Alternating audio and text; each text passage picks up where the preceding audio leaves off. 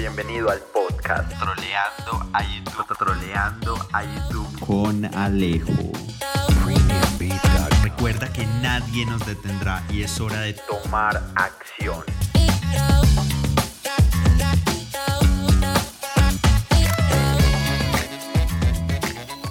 Les mando un saludo a todos los oyentes de este podcast. Nos encontramos en este episodio en el cual vamos a hablar de autocrecimiento.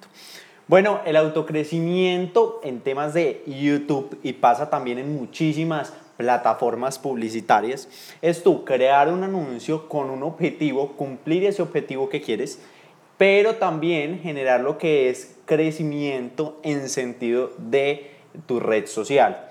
Por ejemplo, más vistas en los videos, eh, más suscriptores, más interacción con el contenido que tú brindes. ¿Esto cómo se crea?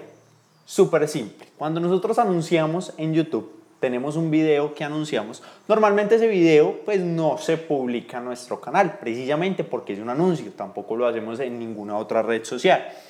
Esos videos se publican con una categoría que se llama no listado. Sin embargo, normalmente, en algunos o mayoría de casos, las personas cuando tú les vendes algo o los llevas a que se registren a un webinar o los llevas a que hagan algún punto, siempre o en la mayoría de los casos van a querer ir a, googlearte o a, a stalkearte, por decirlo así, a buscarte y a saber, vení, quién es Alejo y por qué debo creerle a Alejo. Eso nos da muchos beneficios, pero es un arma de doble filo. ¿Por qué? Porque es un arma de doble, filo en, de doble filo en el sentido de que tú tienes que contener un buen contenido para que cuando esa persona te googlee, pues vea un super contenido, así como lo dice Vilma en su podcast diario, que amo ese podcast, y ella dice como vení, más contenidos. Siempre estar subiendo contenidos, pero no cualquier contenido, contenidos de valor. Porque cuando nosotros subimos contenidos de valor, pues entra, las personas que nos visitan entran en un proceso de consideración.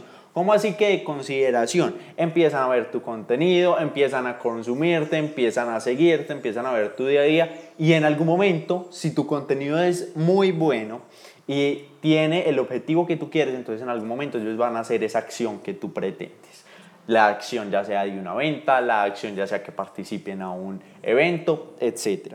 Entonces, ten siempre en cuenta que para generar un autocrecimiento, claro, tus anuncios van a impactar a un público frío, ese público frío va después a googlearte y cuando te googlee encuentra tu canal, encuentra tu website, encuentra tu Instagram, tu Facebook, va a haber un buen contenido, va a entrar en proceso de consideración y estando en ese proceso de consideración, pues va a querer generar la acción eh, que quiere. Siempre debemos tener contenidos 100%, 99, 90% educativos o, de, o no educativos, de valor, porque cuando contamos con contenidos de valor y que no sea siempre como venta, venta, venta, venta, algo que a mí no me gusta, tanto en Facebook, Instagram, en cualquier red como YouTube, es que no, las personas que crean el contenido no ven a sus usuarios como una persona real, los ven como un robot.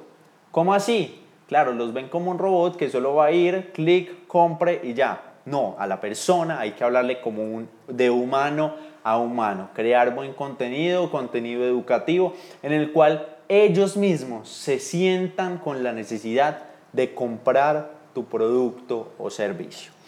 Muchísimas gracias por escuchar este episodio de este podcast. Espero tengas una linda eh, noche o bueno, en el momento que lo estés escuchando.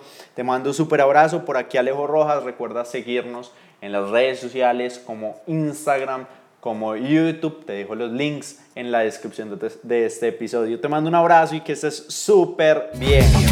Ey, ey, este podcast ha acabado, pero el tiempo de tomar acción no.